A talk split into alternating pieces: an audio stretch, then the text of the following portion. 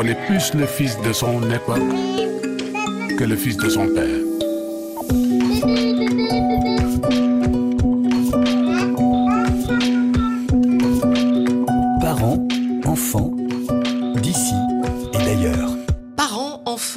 D'ici et d'ailleurs. C'est la chronique du psychologue à Dakar, Ibrahima Giroud. Bonjour Ibrahima. Bonjour Emmanuel. Aujourd'hui, vous allez nous parler de l'autoprotection des enfants, c'est-à-dire en fait de la capacité des enfants à se défendre eux-mêmes, bien que la plupart du temps, c'est vrai qu'on a tendance à considérer les enfants comme des êtres vulnérables, sans défense, très dépendants de leurs parents. Oui, tout à fait Emmanuel.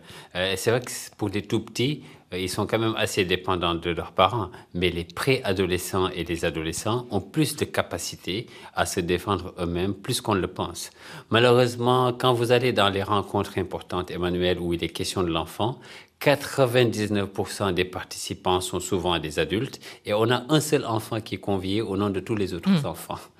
Donc, je voudrais, si vous permettez, saluer déjà l'initiative en cours au Sénégal à la direction de la protection des enfants, qui a décidé de faire confiance aux enfants en leur donnant les moyens de raconter leur histoire, ce qu'ils vivent ou ce dont ils sont témoins dans leur famille ou leur communauté. Vous connaissez ce proverbe, tout ce qui se fait pour moi sans moi est contre moi.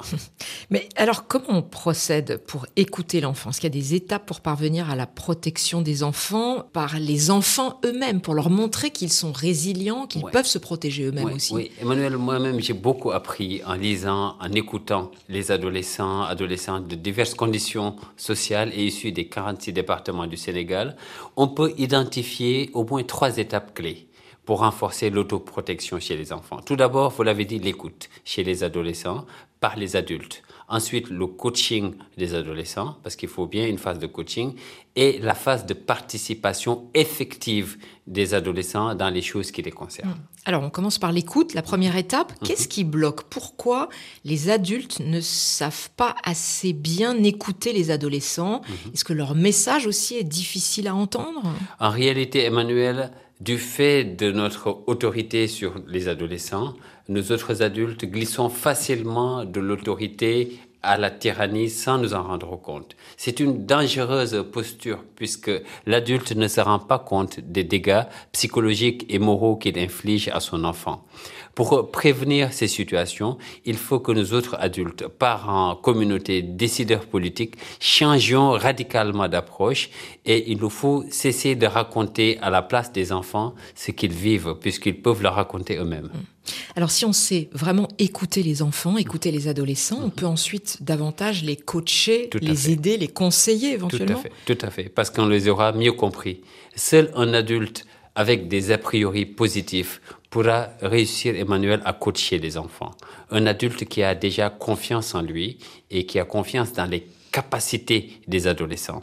Il faut commencer par les émotions pour que les enfants sentent clairement qu'ils sont importants et valorisés. C'est d'ailleurs tout le sens de les écouter.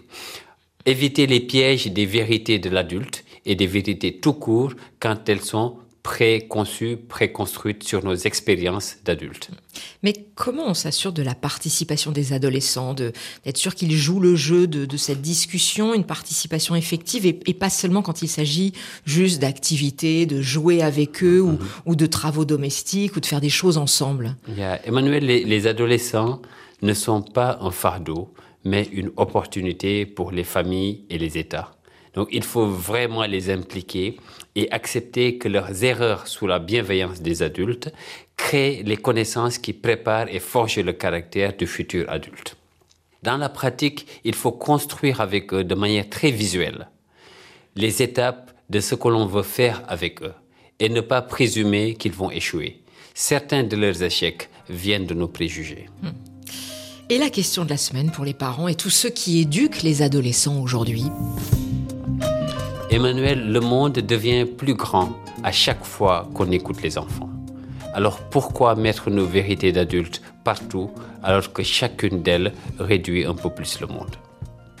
À méditer. Merci Ibrahima Giraud, psychologue à Dakar. Dakar qui nous accueillait dans le studio de RFI Day, Mandincan. Adji Diagne était à la technique. Et bien sûr, on retrouve toutes vos chroniques, tous vos conseils, Ibrahima Giraud, en podcast. Le titre du podcast, à ne pas oublier, parents, enfants d'ici et d'ailleurs. Merci Ibrahima. Au revoir Emmanuel.